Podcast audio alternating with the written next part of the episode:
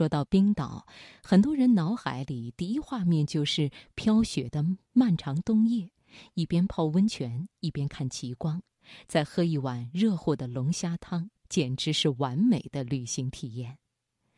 好，接下来就请你听村上春树的这篇文章。当谈论冰岛的时候，我谈些什么？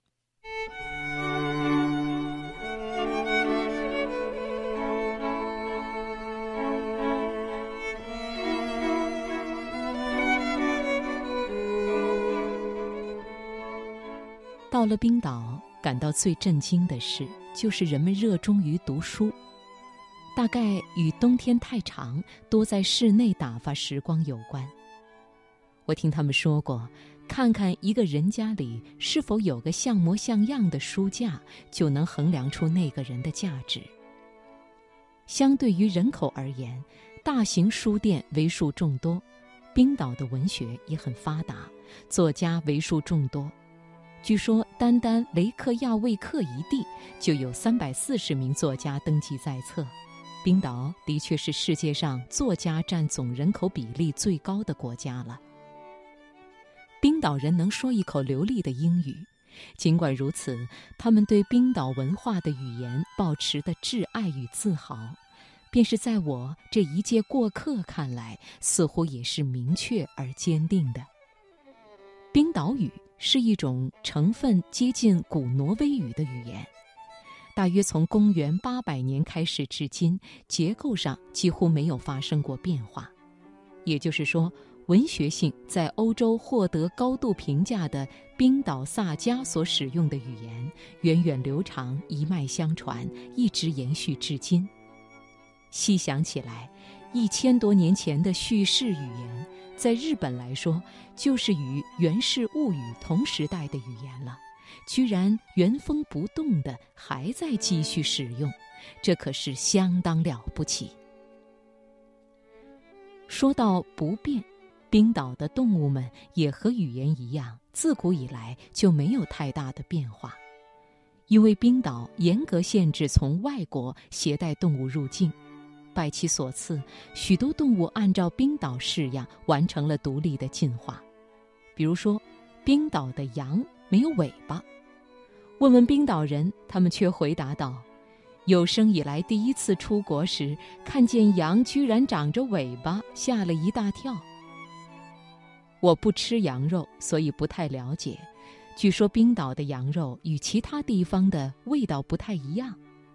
要让冰岛人说的话，他们会告诉你，冰岛的羊是吃着自古不变、富有香味儿的天然牧草长大的，羊肉带有天然的美妙香味儿。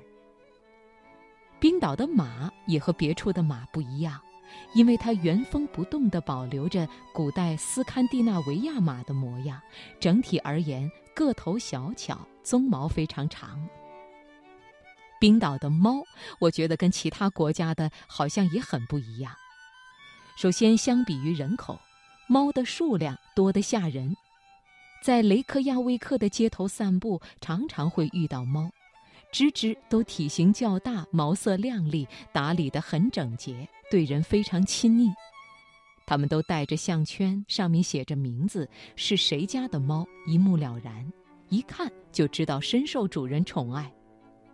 这些猫儿更自由自在、悠哉悠哉地走在街头，而且当我招呼一声“过来”时，还真的走过来了。要问冰岛的猫和其他国家的猫有何不同，我觉得外观上似乎没有差别，然而性格却沉稳得多，对人的戒备心好像也很低。也许猫儿们在这北垂之地完成了某种内在的变化。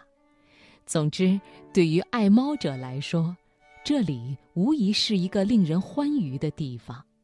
仅仅是漫步街头，就叫人心平气和。说到冰岛的名产，就是海鹰了。您知道海鹰吗？海鹰真是一种外观奇异的鸟儿，明明生活在北极附近，鸟喙却像南国的花卉一般，色彩鲜艳。脚爪是橘黄色，它们到了春天，便在海边断崖上集体筑巢、孵蛋育雏；秋天和冬天则飞翔在大海上，食鱼为生。据说它们一年当中大约有七个月压根儿不上岸，就在海上过日子。世界上有各种各样的鸟，但像这家伙一样一眼就能认出来的鸟儿，只怕绝无仅有了吧。据说有大约六百万只海鹰在位于冰岛南岸、人口四千五百人的维斯特曼群岛筑巢产卵。想想，冰岛人口也只有三十万，这真是个惊人的数字。于是我便寻思，得上岛亲眼看看海鹰的真身不可。从雷克亚未克近郊一座很小的机场，乘坐陈旧的老式双引擎飞机，迎着风摇摇晃晃地飞向赫马岛。降落后，走出建筑，外边刮着狂风，身体差点被吹得腾空而起。问问岛上的人，答道：“一直都是这个样子啊。”海鹰比较喜欢这样的气候，尽管我不太喜欢。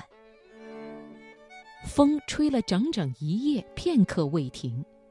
酒店的人告诉我，到了夜里十点钟，饥肠辘辘的小海鹰就会上街来。然而风太大，又夹杂着雨，我只是走上街去瞅了一眼，便立刻作罢回了酒店。在这种地方，深更半夜去寻找小海鹰，只怕还没救成它们，自己的身子就先垮了。于是乎，我们那天看到的就只有港口附近的一具小海鹰尸体。小海鹰不像父母那样完全没有鲜艳的色彩，请诸位想象一下，普通海鹰的黑白版，那就是小海鹰了。说实话，变成了黑白两色后，让人有一种乏力感。咦，这就是海鹰吗？不过，在弱小无力的孩提时代，色彩就那般艳丽的花，难免过于招摇，成为食肉鸥或是其他动物上好的美食，所以故意长成朴素的色调。随着逐渐长大，色调便一点点地生出来，约莫一年时间，身上就变得色彩鲜明了。冰岛全境都有温泉涌出，驱车出行常常可以看到暖意融融的、冒着白色雾气的小河。其实很想脱掉衣服跳进河里泡一泡，可就在公路边上，这种事情可做不得。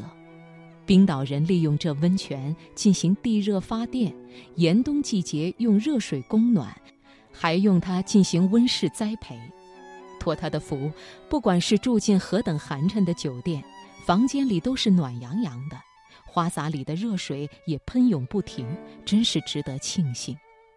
其次，因为利用温泉进行温室栽培，市场上的番茄和黄瓜十分丰富。本来是极难种植蔬菜的苦寒之地，虽然我没吃过，但是听说冰岛产的香蕉也相当不错。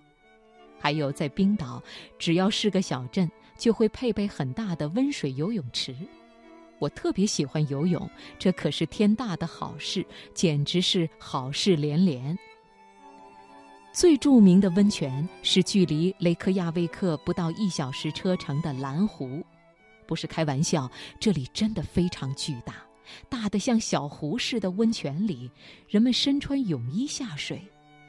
四周的温泉水一眼望不到边，在冰岛洁净的天空下，淡蓝色的湖面上暖意融融，蒸腾起令人愉悦的雾气。这个温泉其实是近旁一座地热发电厂排放的废水，将海水输入熔岩底下加热，再用它来发电。用过的海水就这么排放废气，未免太可惜。于是，作为温泉再次利用。在冰岛旅行，总有惊喜发现。夜里十点钟左右，走在雷克亚未克的街头，我曾经看到过鲜绿色的极光。我从来没想过，竟然会在都市的正中央看到极光，所以亲眼目睹时十分震惊。由于没带相机，我只是茫然地仰望着那漂浮在天上的巨大绿丝带，久久不动。极光清晰可见，时时刻刻在变换着形状，虽然美丽，却又不单单是美丽。似乎更具有某种灵性的意味，甚至像是这遍布着苔藓、沉默与精灵的神奇北方海岛灵魂的模样。不一会儿，极光仿佛言辞混乱、意义模糊一般，徐徐地变淡，最终被吸入黑暗，消失不见。我在确认他已消失之后，返回温暖的宾馆房间内，连梦也没做一个，沉沉的睡去。